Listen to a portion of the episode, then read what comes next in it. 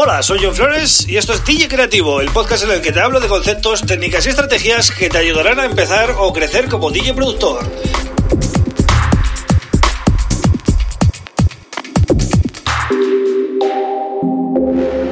Hola, bienvenido, bienvenida a DJ Creativo. Mi nombre es John Flores y este es el episodio número 89 del podcast.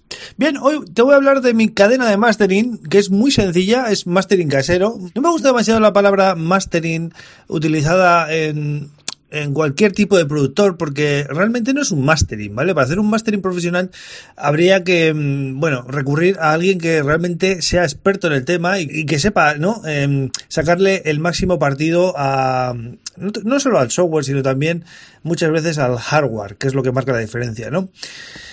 Y lógicamente, eh, como no lo podemos hacer, eh, no me gusta llamarle mastering. Yo le llamo mm, sonido final, mastering casero. Pero como entiendo que todo el mundo lo conoce como mastering, este proceso, pues bueno, os voy a hablar de ello.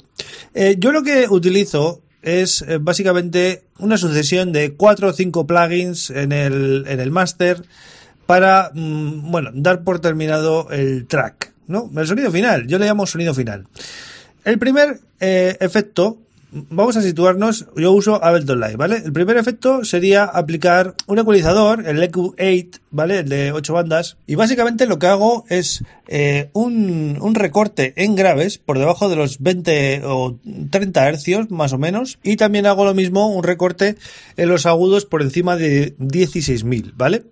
De esa manera, mm, lo que hago es evitar sonidos que molesten, ya que eh, esas frecuencias generalmente no tenemos mucho control sobre ellas, porque primero, mm, depende de los monitores o los auriculares con los que estemos escuchando, no vamos a percibirlo y segundo, porque el oído humano tampoco em, va a diferenciar mucho ¿no? en, esos, en esos rangos de frecuencia. Entonces, mejor em, limpiar.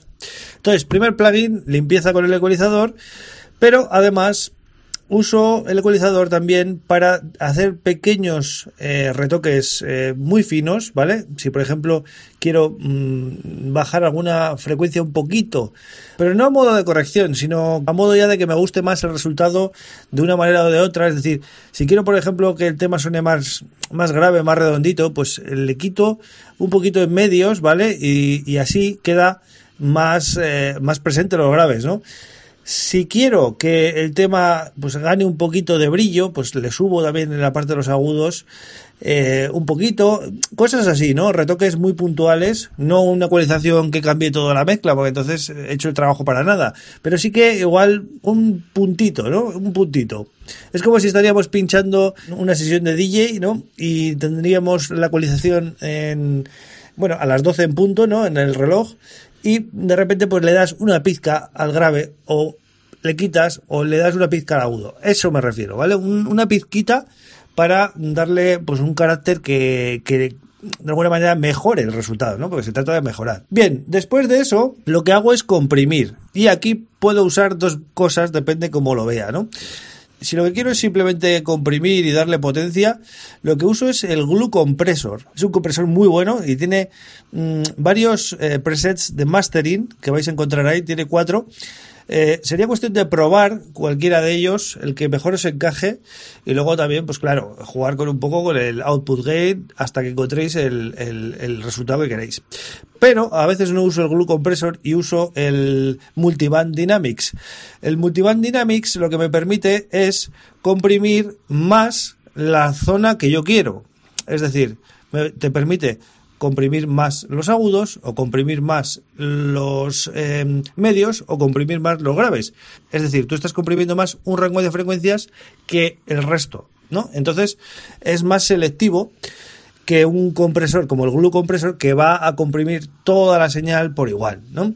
Y es que además el glue compresor tiene eh, limitador incorporado, es decir, si activamos el peak limiter que tiene, pues al final ya nos está limitando, es decir, nos está comprimiendo y nos está limitando. O sea que básicamente te puedes montar una cadena de mastering, ya ves, con un ecualizador que limpie un poco las frecuencias que, están por debajo y por encima de lo que, bueno, percibimos o, de lo que realmente va, va a marcar la diferencia, un retoque fino de ecualización y el glue compresor. Con eso tendrías más que suficiente para tener un sonido final, que no quiere decir un mastering, ¿vale? En el caso de que uses otro tipo de compresor que no tenga limitador incorporado, pues tendrías que añadir al final de la cadena el limitador, ¿vale? Un limitador que mm, te permita sonar bien y que no eh, afecte demasiado al sonido que ya has conseguido comprimiendo. Es decir, que simplemente que haga su trabajo de eh, mantener ahí los picos, ¿no?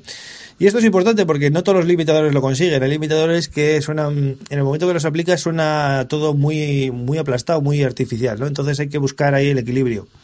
Eh, el limitador de Ableton Live, por ejemplo, mm, bueno, cumple su función, aunque yo, mm, ya os digo, yo prefiero usar el glue compressor y activar el limitador.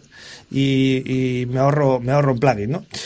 Y al final de la cadena, es decir, el cuarto plugin que inserto, sería el Boxengo Span, que es un analizador de espectro que me dice si todo está bien. Es decir, yo sé cómo suena un tema simplemente mirando el espectro, ¿no? Eh, porque sé hasta dónde está llegando los graves, sé hasta dónde están llegando los agudos, sé cómo está el tema en general me está dando información de picos, de RMS, de fase, ¿vale? Si hay algún problema con, el, con, los sonidos en estéreo, pues también me lo está diciendo.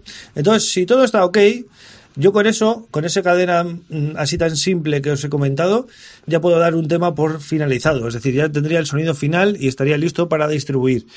Eh, pero como veis, es un proceso muy sencillo. ¿Dónde está la clave? Entonces, pues la clave está en la mezcla. Siempre lo digo, la clave está en la mezcla. Trabajar mucho la mezcla porque el, proceso de mastering, si lo hacéis vosotros, es tan simple como esto. Y si lo mandáis a hacer a, un estudio profesional, por ejemplo, pues ahí ya cambia la cosa porque ellos van a aplicar en muchos casos que yo, yo conozco, van a aplicar compresores hardware y otro tipo de historias, eh, mesas analógicas que le pueden dar otro carácter totalmente diferente a lo que nosotros podemos conseguir, ¿vale? Así que esta es la manera que yo he usado para trabajar eh, esta historia desde hace muchos años y me ha ido bien, es decir, que no veo por qué a vosotros no os puede funcionar no hay que complicarse tanto la vida muchas veces, es así de simple. Pero bueno, que sepáis que la mezcla es lo que realmente marca la diferencia. Si el trabajo previo está bien hecho, eh, el mastering al final lo que va a hacer es mm, todavía potenciarlo un poquito más, ¿vale? Y si no, pues van a salir todos los errores de golpe y vamos a tener que replantearnos, mm, pues bueno, volver atrás, ¿no? Así que bueno, hasta aquí el episodio de hoy. Espero que os guste, que os aporte algo. Y eh, bueno, ya sabéis que me encontráis en johnflores.pro. Suscribiros a este podcast en cualquiera de los canales, YouTube, Apple Podcasts, Spotify Podcast, Google Podcast, iBox, etcétera, ¿vale? También lo tenéis en mi web. Y, pues si queréis contactarme, pues ya sabéis, en la web, eh, en el formulario de contacto, o en YouTube, por ejemplo, en comentarios también los leo mucho. Dejarme cualquier sugerencia, cualquier duda que tengáis, cualquier tema que queráis que trate un poquito en los próximos episodios. Y bueno, yo lo tendré muy en cuenta, como siempre, ¿vale?